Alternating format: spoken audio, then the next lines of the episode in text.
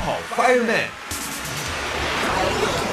跑也要有个方向。新北消防 Fireman 即刻救援，带你逃出升天。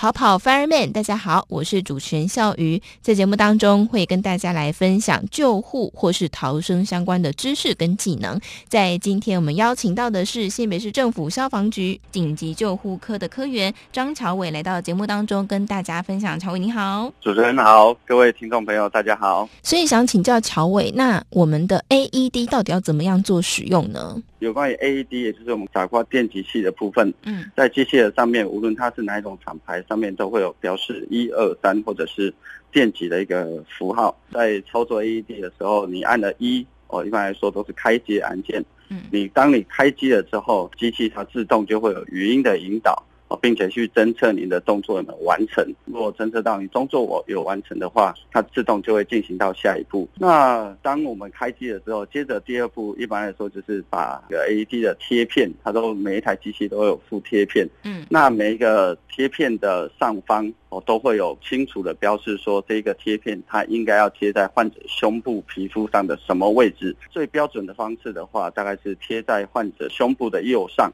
嗯，跟。患者胸部的左下，那当你贴上贴片了之后，机器它侦测到，它就会自动启动下一步，请你说不要碰触病人，因为这时候机器它就会自动去分析这个病人他的心率需不需要执行电击。那当如果他分析完了之后，告诉你说，哎，这个病人他建议电击，他这个机器它就会自动进行充电。那当它充完电了之后，它就会发出警示音，嗯，然后并且在电极键那边，它会出出现闪动，提醒我们的民众去按这个按键进行电击。嗯，那我们在按下电极键之前，大概有一个动作就是要特别注意的，就是呃，因为它是一个电极，对，那所以说我们希望我们的周遭的人都不要去接触到患者，或者有也是有可能会有遭受到电击的可能性。嗯，那所以说确定了周遭的人都离开了。那接着我们就是尽快按下电极键。那电极完了之后，我们就接续了，赶快去操作 CP 啊大概就是这样子。然后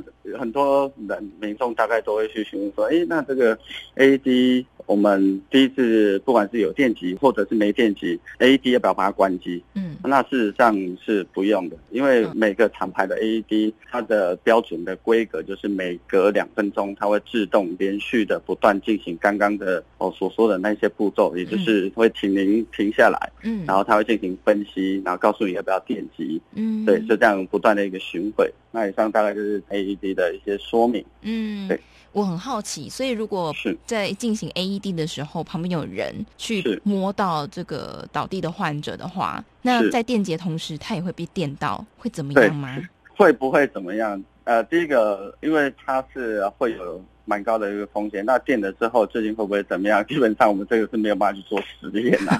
对对对，是的，当然是不要被电到比较好。那另外一个比较常疏忽掉的地方，就是可能是比方讲在游泳池边，也就是说地上可能有水哦，那呃我们水有可能会会导电，那这个地这个部分的话，有些人可能就比较容易疏忽掉，他可能只会记得说，哎，我只要身体不要去接触到患者，嗯，好，那这样就可以啊。殊不知地上有水，它还是有可能会导电的一个情形发生。是的，哦，所以这个在救别人的同时，可能自己要留一下安全的部分了，对不对？哈，所以这个 CPR 呢，它这个新的口诀嘛，叫叫叫压电。以前我记得是叫做叫叫 ABC，是不是？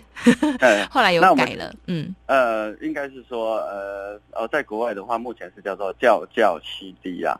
对，那因为 C 呃，考虑到 C 跟 D 有一些可能年长者，他可能对呃英文比较不熟悉，然后又或者是我们，因为我们比较平常使用的是中文，大家对中文的口诀可能会有比较多的一个直觉性这样子，所以我们呃在宣导的时候，我们可能会同时呃讲这两种口诀，一个叫叫叫 CD，又或者是中文版的叫叫压电。哦，了解，是的，好，所以以上呢就提供给大家喽，希望大家在这个遇到万有什么样的事故的时候，可以及时的挽救别人的生命哦。好，那在今天的单元当中，也再次感谢我们新北市政府消防局紧急救护科的科员张乔伟科员带来精彩分享，谢谢。好，谢谢主持人，谢谢各位听众朋友。更多资讯，请上新北市政府消防局网站或加入新北消防发耳面粉丝团查询哦。